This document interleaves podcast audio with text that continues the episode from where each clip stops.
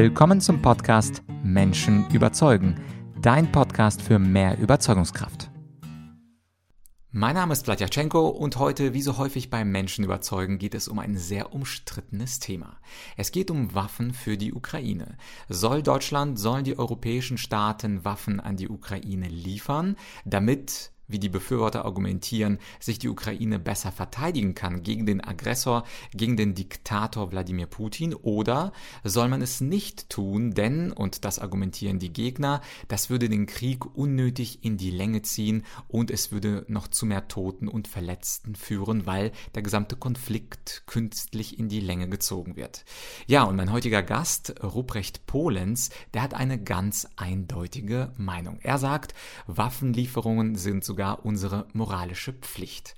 Er war 20, fast 20 Jahre Mitglied des Deutschen Bundestages und nicht irgendein Mitglied, sondern er war auch noch Vorsitzender des Auswärtigen Ausschusses des Deutschen Bundestages von 2005 bis 2013 und nebenbei ist er aktuell auch Präsident der Deutschen Gesellschaft für Osteuropakunde. Er argumentiert also ganz klar für eine ganz bestimmte Position. Und wenn du dagegen bist, du kennst ja meine Position, dann sei mal bitte offen für die Argumente, die für die Gegenseite sprechen sprechen, denn genau das möchte ich ja mit meinem Podcast bewerkstelligen, dass wir uns öffnen für die Gegenargumente und dass wir auch unsere eigenen Argumente überprüfen. Ich kann dir aber so viel schon mal vorab sagen, Herr Polenz ist sehr argumentationsstark und mir hat das Interview sehr viele schöne Einsichten gebracht. Genug des Vorworts und jetzt viel Spaß mit Ruprecht Polenz. Wäre es nicht spannend zu wissen, was ein ehemaliger Vorsitzender des Auswärtigen Ausschusses des Deutschen Bundestages zum aktuellen Ukraine-Krieg denkt? Ich finde auf jeden Fall, und das ist ein Mann, der fast 20 Jahre im Deutschen Bundestag gesessen hat. Ich freue mich sehr, Herr Polenz, dass ich Sie heute fürs Interview gewinnen konnte. Einen schönen guten Tag. freue mich auch. Herr Polenz, ich habe über Sie gelesen, dass Sie ja schon 2008 äh, verurteilt haben, dass Russland Südossetien und Abchasien annektiert hat. Sie waren damals 2014 bei der Annexion der Krim auch für Sanktionen gegen Russland. Und jetzt bin ich extrem gespannt. Was ist Ihre Auffassung zum Thema Ukraine-Krieg? Nun, es ist ein Überfall auf ein friedliches äh, Land, das äh, niemanden bedroht hat äh, außer die, das Herrschaftssystem von Putin. Und dazu muss man sagen, dass Putin seit mindestens zehn Jahren immer autoritärer und diktatorischer regiert. Er lässt Oppositionelle nicht nur ins Gefängnis werfen, sondern auch umbringen. Stichwort Nemtsov. Er unterdrückt die Pressefreiheit. Inzwischen sind alle Medien äh, praktisch gleichgeschaltet. Und äh, diese, äh, diese Herrschaftsform, wo er praktisch alleinherrschend in Russland ist und sich auf seine Nomenklatura stützt von Geheimdienstlern, äh, Silowiki, Sicherheitskadern etc., die wird natürlich herausgefordert durch jede Demokratie. Und vor allen Dingen, wenn eine Demokratie vor seiner Haustür liegt. Und das ist eigentlich äh, das, was er als bedrohlich ansieht. Aber diese Bedrohung, äh, die er so empfindet, könnte man ihm nur um den Preis der eigenen Selbstaufgabe nehmen. Und das sollte man nicht tun. Äh, Sie sprechen, glaube ich, einen sehr wunden Punkt an, Stichwort Selbstaufgabe der Ukraine. Es gibt auch Stimmen, wie beispielsweise der Philosoph Richard David Brechter sagt, vielleicht sollte die Ukraine aufgeben. Stichwort, die russische Militärübermacht ist zu groß. Was halten Sie von solchen Ideen? Also zunächst einmal entscheidet die Ukraine selbst, wie sie von ihrem Recht auf Selbstverteidigung Gebrauch macht. Sie hat gesagt, wir wollen uns als Angegriffene selber verteidigen. Der, die Charta äh, der Vereinten Nationen gibt uns alles Recht dazu. Bitte unterstützt uns dabei mit Waffenlieferungen beispielsweise. Das geschieht. Und es ist auch Sache der Ukraine selbst, darüber zu entscheiden, äh, wie ein solcher Krieg letztlich beendet werden kann, den ja nicht die Ukraine, sondern äh, den Putin angefangen und vom Zaun gebrochen hat. Ich kann mir ganz gut vorstellen, wenn man sich jetzt die aktuellen Bilder aus Buchta anguckt oder aus Mariupol und äh, die ganzen Meldungen hört von verschleppten, deportierten, vergewaltigten äh, Russen, äh, Ukrainerinnen und Ukrainerinnen, also nach Russland auch verschleppt zum Teil von dem Terrorregime, äh, was äh, Putin in den äh, von russischen Streitkräften eroberten Gebieten äh, hat etablieren lassen und etablieren lässt, dass die äh, Bereitschaft, unter solchen Bedingungen weiter leben zu wollen, nicht sehr groß ist. Und deshalb äh, finde ich äh, diesen Sofarat von Herrn Brecht äh, sehr ja, abgehoben und äh, auch ein bisschen überheblich. Und wie ist es denn mit Waffenlieferungen? Sie waren ja, wie ich im Intro gesagt habe, mehrere Jahre Vorsitzender des Auswärtigen Ausschusses. Sie waren nicht nur in Osteuropa, sondern im Grunde in vielen Ländern intellektuell aktiv am Überlegen, was sollte die Rolle von Deutschland sein. Und aktuell haben wir Diskussion der Sicherheitsgarantien für die Ukraine, die parallel läuft zu Waffenlieferungen aus den USA, aus Polen, aus Tschechien. Einzelne Länder wie Luxemburg stellen mehrere hunderte Millionen Millionen oder auch Tschechien zur Verfügung für die Verteidigung der Ukraine. Was halten Sie grundsätzlich von der Waffenlieferungen in die Ukraine und speziell die Rolle von Deutschland und deutsche Waffenlieferungen ja. in die Ukraine? Also ich teile die Meinung von den Völkerrechtlern, die sagen, es ist praktisch eine Art völkerrechtlicher Pflicht, einem angegriffenen Land bei der Selbstverteidigung zu helfen und dazu dienen Waffenlieferungen an dieses Land. Ich habe das Argument der Bundesregierung deshalb nicht verstanden, die ja noch am 22. Februar sowohl der Bundeskanzler als auch die Außenministerin gesagt haben, dass es aus der deutschen Geschichte her nicht richtig wäre, in Krisengebiete Waffen zu liefern. Äh, quasi als ob der deutsche Überfall auf die Ukraine und die Sowjetunion 1941 ein Grund sei, der Ukraine heute nicht zu helfen, äh, wenn sie von Putin überfallen wird. Also das Argument hat mir nie ganz eingeleuchtet. Grundsätzlich ist sicherlich richtig, dass man ähm, in Krisengebiete mit Waffenlieferungen sehr zurückhaltend ist. Aber wenn die Lage so eindeutig ist wie hier, dass ein Land angreift und ein anderes sich verteidigen können muss, äh, dann hilft also äh, diese Position eigentlich nichts. Im Gegenteil, wie gesagt, ich halte es mit den Völkerrechtlern, die sagen, da hat man eigentlich sogar eine moralische Verpflichtung äh, zu helfen. Und ob Deutschland jetzt hier genug tut oder nicht genug, äh, das können wir aus der Zeitung verfolgen. Ich bin eigentlich dafür, dass man über diese Art und was genau geliefert wird, äh, dass man das gar nicht so sehr an die große Glocke hängt. Denn äh, auch darauf kann man sich dann äh, möglicherweise militärisch einstellen von russischer Seite. Aber wichtig ist schon, dass der Bundestag informiert wird, äh, was geliefert wird. Das kann man ja auch in geheimen Sitzungen machen. Und dass, äh, und dass Deutschland eben auch nicht, wie es ja wohl auch der Fall war, ab Anfang äh, Lieferungen von anderen NATO-Partnern an die Ukraine blockiert, weil man die formale Handhabe hat, hier ein Veto einzulegen, weil die Waffen früher mal der Bundesrepublik gehört haben oder hier hergestellt worden sind.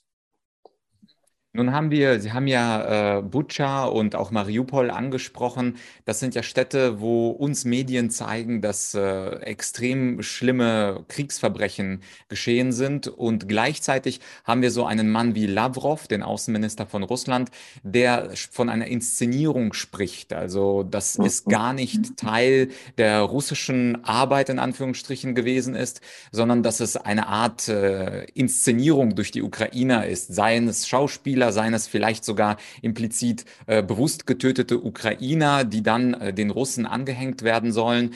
Und einige Leute sprechen von einem Informationskrieg und berufen sich darauf, dass man im Krieg ja gar nicht die Wahrheit herausfinden kann. Ich hatte erst vor zwei Tagen ein Interview dazu mit einem anderen Denker. Was halten Sie denn von diesen, ich nenne sie mal Ausreden von Lavrov und der Behauptung, im Krieg würde man die Wahrheit gar nicht herausfinden können? Also zunächst einmal äh, ist es richtig, äh, es ist auch ein Informations- und Propagandakrieg, den Russland hier führt. Das fängt schon mit der Begründung für den Überfall an. Äh, Russland behauptet äh, nicht nur, dass die Ukraine gar kein richtiger Staat sei, sondern eigentlich als äh, ukrainisches Volk zum russischen Volk gehöre. Äh, aber vor allen Dingen werde die Ukraine äh, seit 2014 von Nazis beherrscht. Klammer auf, der Staatspräsident Zelensky ist Jude. Insofern ist dieser Vorwurf nun wirklich auf den ersten Blick als konstruiert äh, zu erkennen. Äh, das Land strebe nach Atomwaffen, weil es noch alte solche äh, Anlagen aus der Sowjetzeit in der Ukraine gäbe, die man dafür nutzen wolle und auch nach biologischen Waffen. Und das Land begehe einen Völkermord an den, an den russischstämmigen oder ethnischen Russen, die in der Ukraine leben.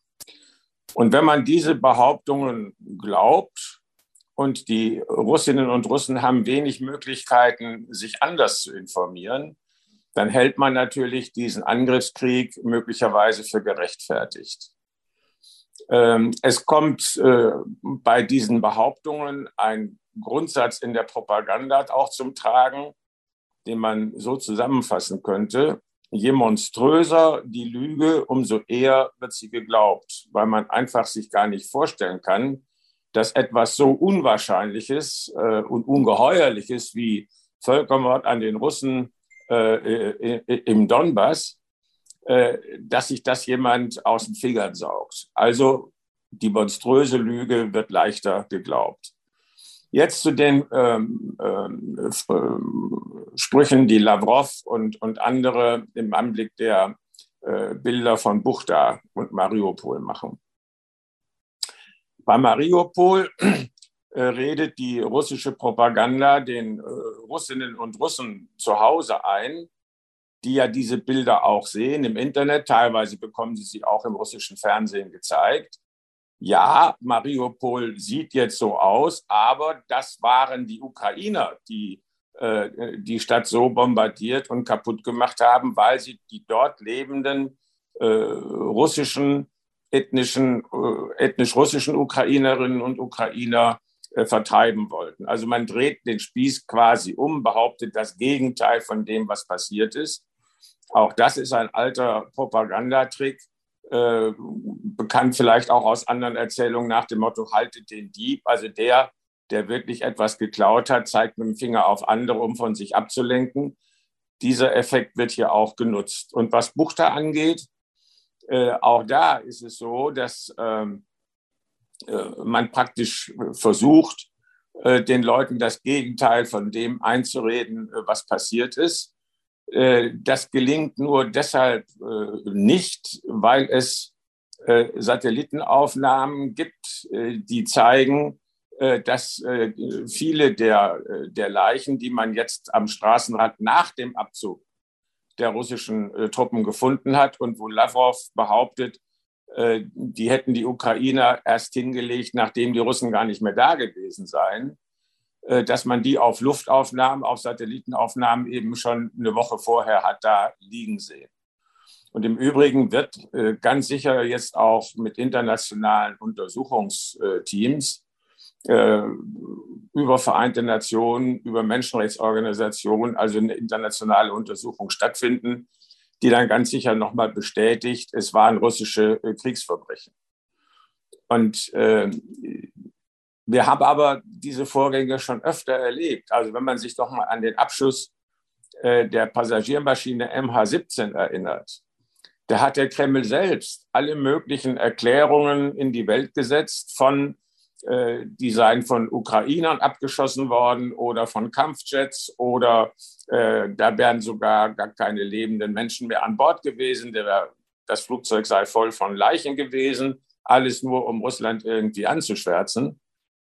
Wenn man sich fragt, wie, was steckt eigentlich hinter dieser Form von Propagandabehauptungen, die sich noch nicht einmal, äh, die noch nicht mal widerspruchsfrei sind, sondern ganz unterschiedliche Dinge behaupten, und damit bin ich dann beim Schluss dieser Antwort. Das ist ebenfalls wieder ein Ziel der Propaganda. Nicht unbedingt, dass man der Propaganda glaubt, sondern dass man gar nichts mehr glaubt. Dann hat man schon mal das erste Ziel erreicht. Und in Ihrer Frage kam ja auch so ein bisschen zum Ausdruck, dass es Leute gibt, die sagen, na ja, also im Krieg es ist keiner so richtig dabei, man kann eigentlich gar niemandem glauben. Und äh, sicherlich muss man auch die Meldungen, die jetzt von der ukrainischen Seite äh, veröffentlicht werden, mit einer gewissen Skepsis sich anschauen, was Verlustzahlen angeht, was äh, Erfolgsmeldungen angeht. Aber wir dürfen nicht vergessen, äh, Russland hat seinen ganzen Feldzug auf monumentalen Lügen aufgebaut. Die Ukraine verteidigt sich und äh, Russland muss natürlich, um das Lügengebäude aufrechtzuerhalten, weiter Lügen erzählen. Ja, und äh, wo wir gerade bei Propaganda sind, es ist ja auch so, dass äh, USA beispielsweise vor einigen Tagen 800 Millionen zugesagt haben und einzelne Länder schieben dann beispielsweise nochmal 100 Millionen nach wie Deutschland. Wenn man aber die Zahlen kennt, dann verbraucht die Ukraine nach unterschiedlichen Schätzungen zwischen einer halben und einer ganzen Milliarde am Tag. Das bedeutet, wenn jetzt die USA sagen, wir helfen der Ukraine mit der 800 Millionen, ist das in Wirklichkeit keine große Hilfe in Anführungsstrichen. Äh, auch Russland, äh, Kriegsexperten gehen davon aus, dass die russische Armee ungefähr eine Milliarde Dollar am Tag verbraucht. Das sind natürlich Schätzungen, aber selbst wenn diese Schätzung nur zu einem Drittel stimmt, dann wären diese Zahlen nach außen hin, also wenn ich jetzt eine Zeitung aufschlage und sage, oh, 800 Millionen, eine sehr große Zahl. Wenn ich dann aber schaue, wie viele Milliarden Milliarden nach Afghanistan beispielsweise geflossen sind, dann sind das relativ kleine Zahlen. Und meine Frage, ist es wirklich so, dass der Westen aktuell mit Waffenlieferungen die Ukraine ausreichend unterstützt? Oder sagen uns die Medien, es sind Millionen, aber in Wirklichkeit sind es ganz kleine Millionchen, die die Ukraine ein wenig unterstützen, aber nicht ausreichend? Also ich glaube schon, dass die westliche äh, Waffenhilfe sehr entscheidend dazu beigetragen hat, dass das Kalkül von Putin, äh, in drei Tagen äh, Kiew eingenommen zu haben, nicht aufgegangen ist. Es ist ja so, äh, auch das interessant im Hinblick auf Propaganda. Es gab eine Meldung bei RIA Novosti, das ist eine staatliche russische Nachrichtenagentur, zwei Tage nach Kriegsbeginn, wo praktisch der Erfolg und die Niederlage der ukrainischen Streitkräfte gemeldet wurde, sozusagen kurz vor der Siegesparade in Kiew. Diese Meldung ist dann ganz schnell wieder gelöscht worden, aus dem, äh, aus dem Netz genommen worden. Aber das wissen wir ja alle, was mal im Netz war, äh, verschwindet nicht mehr, sodass man sie also nach wie vor nachlesen kann. Und äh, es ist äh, auch berichtet worden, ich formuliere es mal so, äh, dass bei den ersten Einheiten der russischen Streitkräfte auch schon die Paradeuniformen mit äh, sozusagen in den Koffern waren, weil man eben mit einem ganz schnellen Sieg gerechnet hat. Dass das nicht eingetreten ist, liegt eben einmal an der Gegenwehr der Ukrainerinnen und Ukrainer, auch an der Fehleinschätzung äh, von Putin, äh, dass man die russischen Truppen quasi als Befreier begrüßen würde. Das Gegenteil ist der Fall, wie wir sehen können. Und die äh, westlichen Waffenlieferungen haben auch einen großen Anteil daran. Das sagt auch die Ukraine selbst. Dass sie gerne noch mehr hätte, ist auch richtig. Und dass auch noch mehr geliefert wird, wie wir jetzt heute aus den Beschlüssen äh, in Brüssel hören können und auch aus weiteren Freigaben der USA ist auch richtig. Ich würde noch einen letzten Punkt anführen, den ich auch nicht unterschätzen würde. Äh, die Ukraine bekommt auch wohl relativ viel Wissen über russische Truppenbewegungen äh, und Geheimdiensterkenntnisse, die man über Russland hat, durch die USA, Großbritannien und andere. Äh, was ihr bei der Kriegsführung äh, gegen Russland helfen kann. Ja, über diese Berichte nach drei Tagen, wo plötzlich Siegesmeldungen bekannt geworden sind, das war natürlich eine peinliche Fehlkalkulation vom sonst so gut propagandistisch durchgeplanten Krieg. Habe ich auch davon gehört. Meine Frage geht jetzt Richtung Befreier. Das haben Sie ja angesprochen. Äh, Russen, beziehungsweise ich glaube auch Putin selber ging davon aus, dass zumindest Teile der ukrainischen Armee sich der russischen Invasion oder den Befreiern, sogenannten Befreiern anschließen. Und worauf ist, ich das schließe, ich habe mir ganz genau auch die beiden Reden vor dem Krieg angehört. Also am 22. Februar diese Geschichtsstunde des Geschichtslehrers Putin, wo er gesagt hat, dass Ukraine und Russland in Wirklichkeit ein Volk sind und die Kriegserklärung selbst, ich glaube am 23. Februar kurz vor der Invasion, wo er nochmal sich wirklich explizit an die ukrainischen Streitkräfte gerichtet hat. Und aus diesen Worten, ich nehme Putin immer sehr persönlich und ernst, kann ich mir vorstellen, dass er sich wirklich vorgestellt vorgestellt hatte, dass große Teile der Ukraine auf seine Seite gehen, große Teile der Armee ihn unterstützen, womit dann auch sein drei Tage Siegesplan dann mhm. wiederum logisch erscheinen würde. Und ich bin sicher, äh, Sie sind auch kein Kaffeesatzleser, aber ist es möglich, dass Putin in seiner eigenen Rationalität ein Volk, Ukraine, Russland beziehungsweise Nazis und Unterdrückung der Russen tatsächlich glauben konnte oder geglaubt hat, dass die Ukraine auf seine Seite sich stürzen und äh, in gewisser Weise handelt er immer noch rational in seinem eigenen Kopf, weil wir würden natürlich sagen, der Mann ist verrückt geworden, aber ich versuche äh, Putin gar nicht zu disqualifizieren, sondern ich denke, er hat einfach auf falschen Prämissen diesen Krieg angefangen. Wie würden Sie das sehen?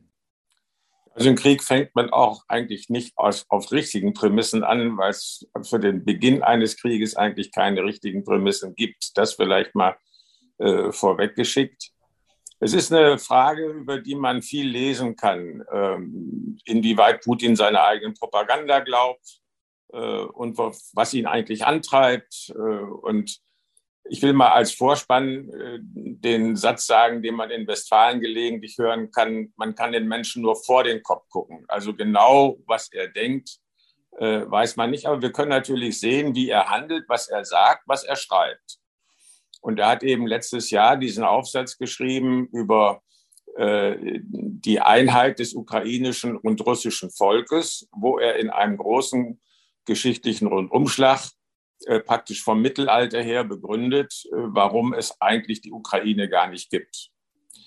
Auf diese äh, Betrachtungsweise hat ihm im Sicherheitsrat der Vereinten Nationen der Botschafter von Kenia eigentlich die richtige Antwort gegeben. Er hat gesagt, also wenn wir uns den afrikanischen Kontinent anschauen, dann haben wir sicherlich Grenzen, diese kolonialen Grenzen, die willkürlich gezogen worden sind, die den historischen Gegebenheiten äh, auf unserem Kontinent gar nicht entsprochen haben. Und jetzt kommt der Satz, aber das sind jetzt die Grenzen. Und wenn wir anfangen würden, die in Frage zu stellen, dann hätten wir Mord und Totschlag auf unserem Kontinent. Und deshalb versuchen wir äh, zusammenzuarbeiten, die Grenzen weniger bedeutungsvoll zu machen, etc. etc. Ähm, ich habe auch im Netz zu diesem Argument äh, aus dem Mittelalter hergeholt eine Karte gesehen vom alten römischen Reich rund ums Mittelmeer. Das ist nur noch ein bisschen weiter zurück, aber wo soll man, äh, wenn man meint, man könne sozusagen aus der Geschichte weit zurückliegend Legitimation für heute ableiten? Da gehört zum Beispiel eben Marokko zum römischen Reich. Und die Frage unter dieser Karte war dann, wird jetzt Italien Ansprüche auf Marokko erheben? weil die Römer hatten das ja früher mal. Also so ähnlich äh, fällt diese Argumentation von Putin, was die geschichtliche Herleitung seiner Ansprüche angeht, in sich zusammen. Aber er träumt sicherlich davon, von, einem, äh, von einer Wiederherstellung des russischen Imperiums. Er sieht sich eher in der Reihenfolge oder in der Reihung der Zaren.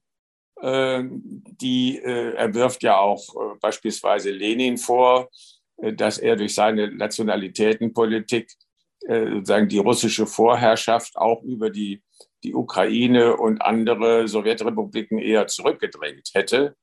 Also er ist äh, ein russischer Imperialist und ein Revisionist, das heißt, er möchte Grenzen wiederherstellen, die es früher mal gegeben hat.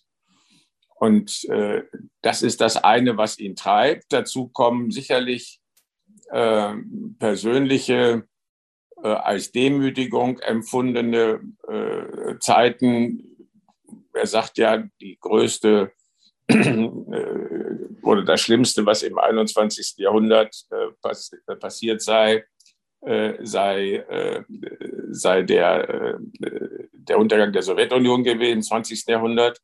Und ähm, das zeigt, wie das sein Denken prägt. Und jetzt kommt ein letzter Punkt dazu, den ich noch nennen will.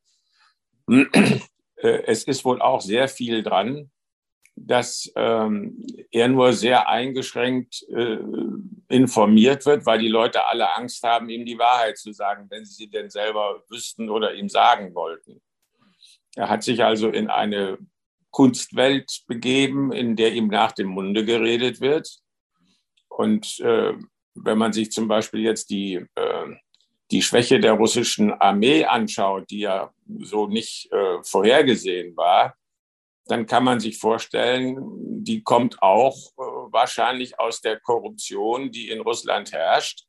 Denn Gelder, die äh, der Armee zur Verfügung gestellt worden, sind dort sicherlich nicht eins zu eins so angekommen, wie das sein sollte, sondern haben eben zwischen, äh, sozusagen dazwischen sehr viele Leute nochmal ihre privaten Hände aufgehalten, um es bildlich auszudrücken. Also statt einem Panzer ist dann vielleicht erst nochmal eine Villa an der Côte d'Azur gekauft worden. Und ähm, äh, darüber können wir jetzt äh, für die Ukraine mit froh sein. Aber äh, Ihre Frage war ja, wie realistisch ist das, was äh, in Putins Kopf vorgeht. Und da erinnere ich mich jetzt gerade im Gespräch mit Ihnen auch noch an eine Äußerung von Merkel nach den Minsker Verhandlungen, wo sie, glaube ich, Obama angerufen hat und ihm gesagt hat, der Putin, der lebt in einer ganz anderen Welt. Und jedenfalls, und das ist jetzt wieder ein Faktum, erzählt er diese ganz andere Welt äh, den Russinnen und Russen und verbietet bei hoher Strafe bis zu 15 Jahre Haft, äh, dass den Russen etwas anderes erzählt wird. Herr Polenz, ich weiß, wir haben nur noch fünf Minuten Zeit. Am Ende des Gesprächs wollte ich etwas abstrahieren und äh, über die weltpolitische Bedeutung des Ukraine-Konflikts mhm. sprechen. Ich habe erst gestern einen spannenden Artikel im Atlantic gelesen von Anne Applebaum. Das ist eine mhm. berühmte Historikerin aus den USA, die unter anderem auch zum Holodomor, also zu einem sehr traurigen Ereignis in den 30er Jahren der Ukraine mhm. geforscht hat.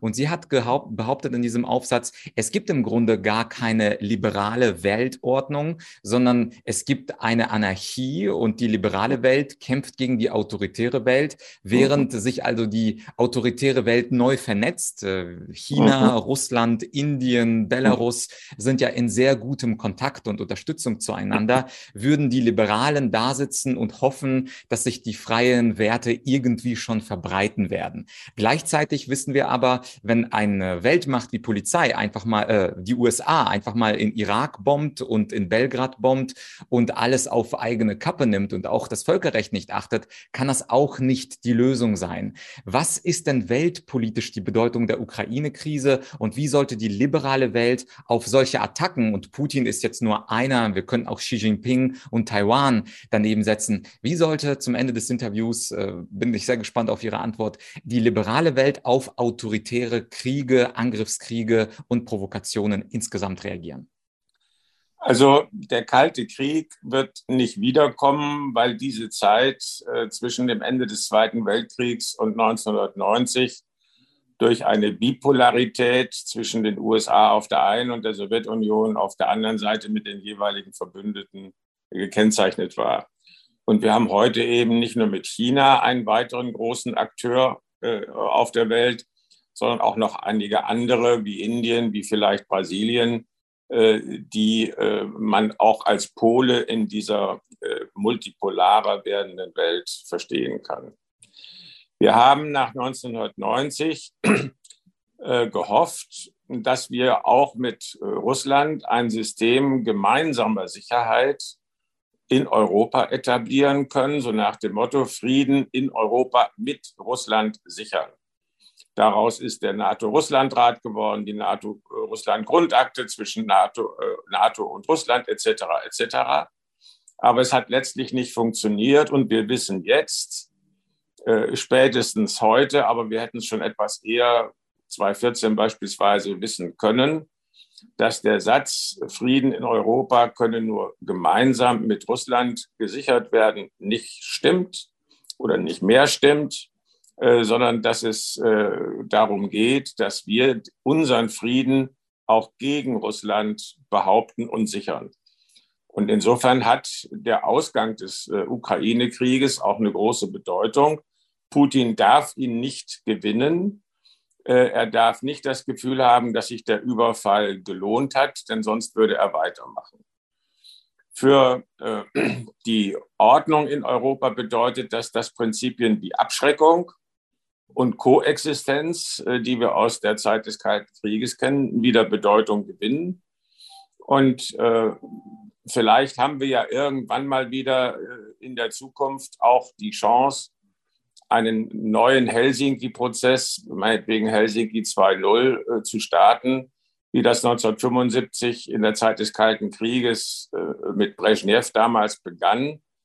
Und aus diesen Verhandlungen über vertrauensbildende Maßnahmen, Abrüstung, Rüstungskontrolle etc.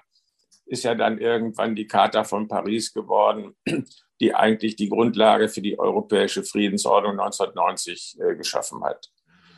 Wenn man sich die ganze Welt anschaut, dann ist äh, EU-Europa in der Tat eine große Ausnahme. Und wir haben vielleicht etwas den Fehler gemacht, dass das, was in äh, EU-Europa nach dem Zweiten Weltkrieg erreicht wurde, dass das praktisch äh, sozusagen für die ganze Welt auch so laufen würde, jedenfalls möglich wäre.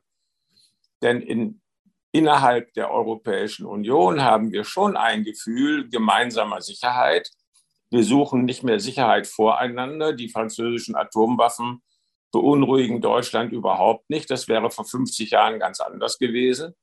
Oder vor 100 Jahren, also sagen wir in den 20er Jahren des vorigen Jahrhunderts. Da hätte in Deutschland keiner mehr ruhig geschlafen, wenn Frankreich Atomwaffen gehabt hätte, weil die beiden Länder sehr verfeindet miteinander waren. Das haben wir, hat sich alles geändert und äh, man kann sagen, dass alles, was in Richtung europäischer Integration, Europäische Union gelaufen ist, eine sehr stabile Friedensordnung äh, hervorgerufen hat. Was wir nur nicht mitbekommen haben oder was wir ignoriert haben, ist die Tatsache, dass eben diese regionale Friedensordnung alleine geblieben ist. Wir haben sie nirgendwo sonst auf der Welt.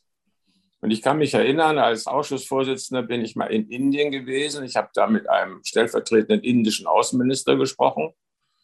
Und der hat mir seine Sicht der Weltlage erklärt und äh, das Verhältnis zu den USA, zu Europa, zu Japan, zu Russland, äh, zu China vor allen Dingen. Und ich hatte das Gefühl, ich rede mit dem Vertreter einer europäischen Großmacht im 19. Jahrhundert. Also dieses Verständnis ähm, wir müssen Sicherheit voreinander suchen, wir müssen wechselnde Bündnisse eingehen, wir ähm, müssen auch aufrüsten, damit, äh, damit wir nicht angegriffen werden. Und das, was Sie eben auch mit anarchischer Welt beschrieben haben, das gilt für die Welt außerhalb Europas nach wie vor, hat da wahrscheinlich auch immer äh, ein großes Stück weit gegolten.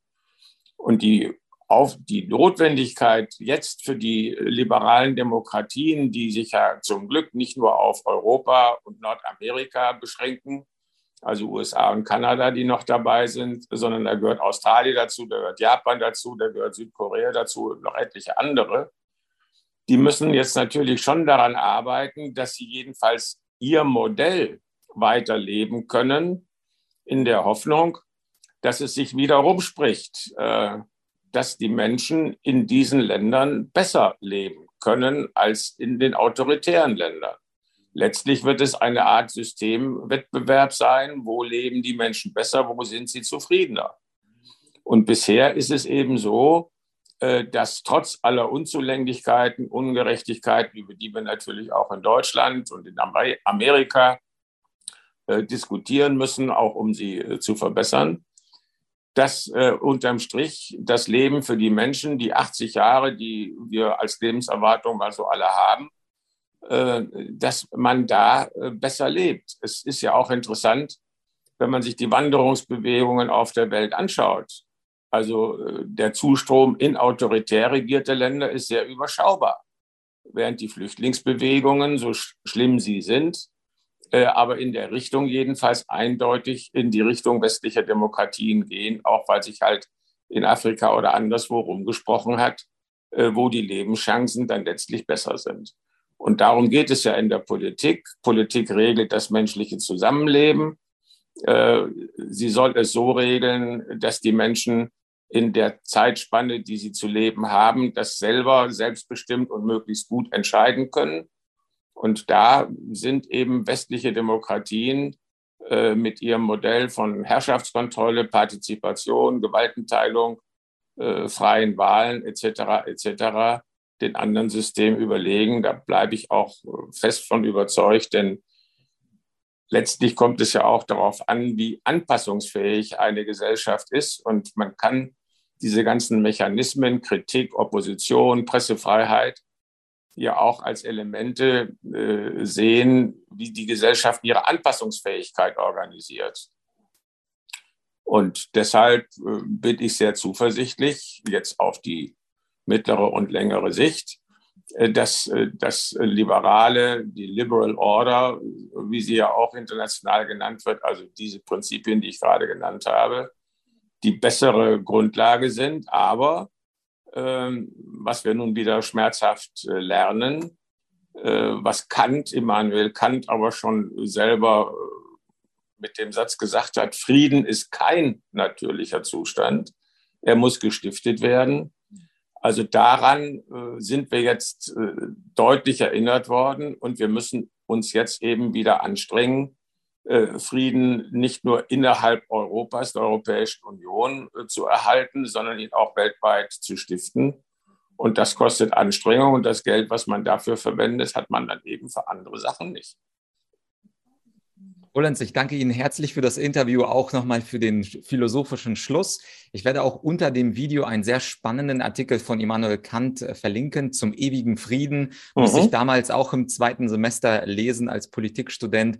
Und diese Erinnerung, dass äh, unsere freiheitliche Welt im Grunde nicht Gott gegeben ist, sondern über tausend Jahre erkämpft werden musste, das ist eine schmerzvolle, aber vielleicht auch wichtige Erinnerung in dieser Zeit. Herr Polenz, Dankeschön für dieses Interview ja. und Ihnen alles Gute nach Berlin. Tschüss. Ja, danke für Ihr Interesse und viel Erfolg äh, für Ihre Arbeit. Dankeschön. Ja, das war also das Interview mit Herrn Polenz und die zwei Punkte, die er im Interview erwähnt hat, und zwar die Rede des kenianischen Botschafters bei den Vereinten Nationen, als auch die Schrift von Kant zum ewigen Frieden, ist beides für dich unten in der Podcast-Beschreibung verlinkt. Und wenn du dieses Interview mit einem Freund, einem Kollegen, einer Freundin oder Bekannten teilen würdest, das wäre fantastisch, denn so würden wir das Wissen der Welt verdoppeln. Und wenn du meine Freude verdoppeln möchtest als Dankeschön für meine kostenlosen Podcasts, dann geh doch auf Apple Podcasts bzw. Spotify und gib diesem Podcast eine 5-Sterne-Bewertung mit einem kurzen und kleinen Satz, was dir an meinem Podcast besonders gefällt. Ich freue mich und mache umso lieber die nächsten kostenlosen Podcasts für dich und hoffe natürlich, dass wir uns nächste Woche wieder hören. Bis bald, dein Vlad.